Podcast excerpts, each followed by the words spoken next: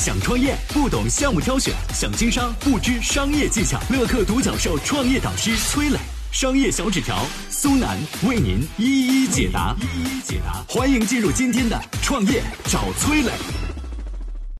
十年来首次盈利，却遭遇巨大危机。美团的下一个十年能好吗？涨商家佣金回血，美团的钱究竟去了哪里？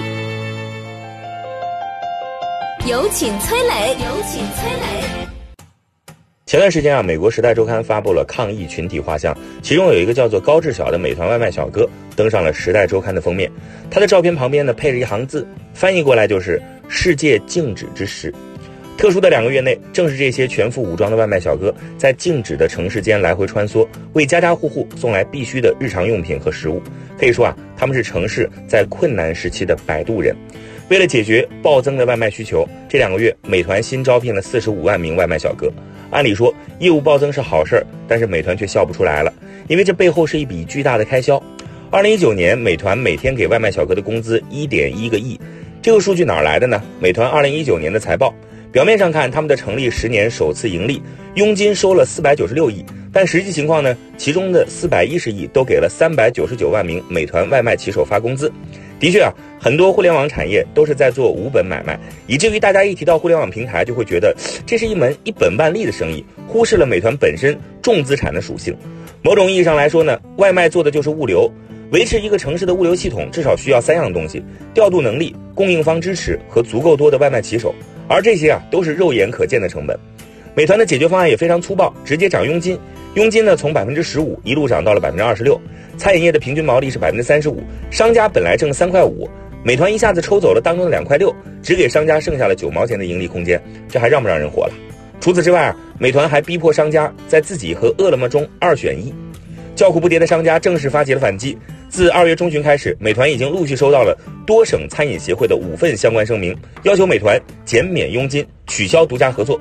从长远来看呢，商家们维权的结果如何？号称不赚钱的美团为何还能越做越大？下面我们有请商业小纸条。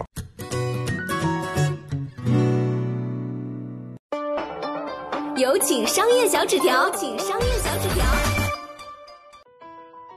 餐饮企业现在据说每六分钟会倒闭一家，美团呢却把商家的抽成提高到最高百分之二十六。如果是不接受啊独家经营的一个条款，据说这个抽成可以高达百分之三十。餐饮商家对此是苦不堪言呐，外卖成了目前的救命稻草。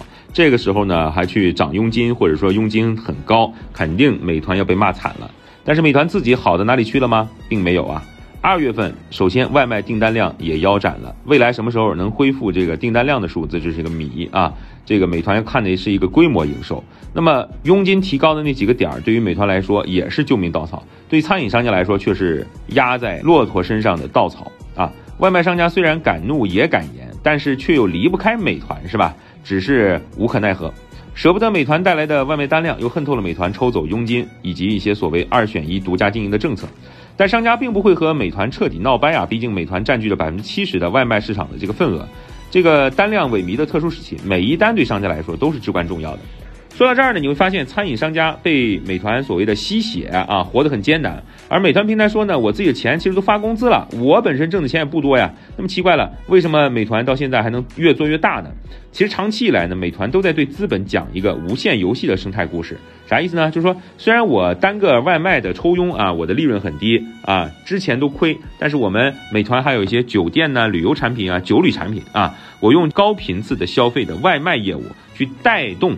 啊，拉升酒店、机票的低频次的这些个相关业务，从酒旅里面再多赚点钱，这就是美团一直讲的故事啊。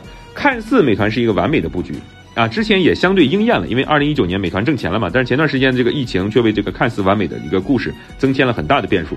酒店旅游业本身啊，生意到现在这个状况也很糟糕啊，甚至说是进入了速冻状态。美团也没辙了，只能回头啊，从外卖业务上寻找利润回血。但是问题在于，平时产毛量多的酒旅生意，这下没毛可撸，美团只能去撸那些毛量本来不太多的外卖佣金。只是这么撸下去啊，迟早把商家们撸到秃头流血，这到底该怎么办呢？你有什么高见吗？我是崔磊，很多互联网公司啊，都曾经邀请我去分享创业方面的课程，包括抖音、快手、百度、阿里、腾讯等等。我把主讲的内容呢，整理成了一套音频课程。这套课程啊，包含了创业怎么找合伙人，怎么找到投资人，怎么制定正确方向，怎么组建自己的团队等等。相信我，不管你是创业小白，还是有过创业经历的伙伴，这些内容对你来说都有帮助。下拉手机屏幕，在节目简介里边有我的个人微信号，添加微信，这套课程今天免费送给你，快去领取吧。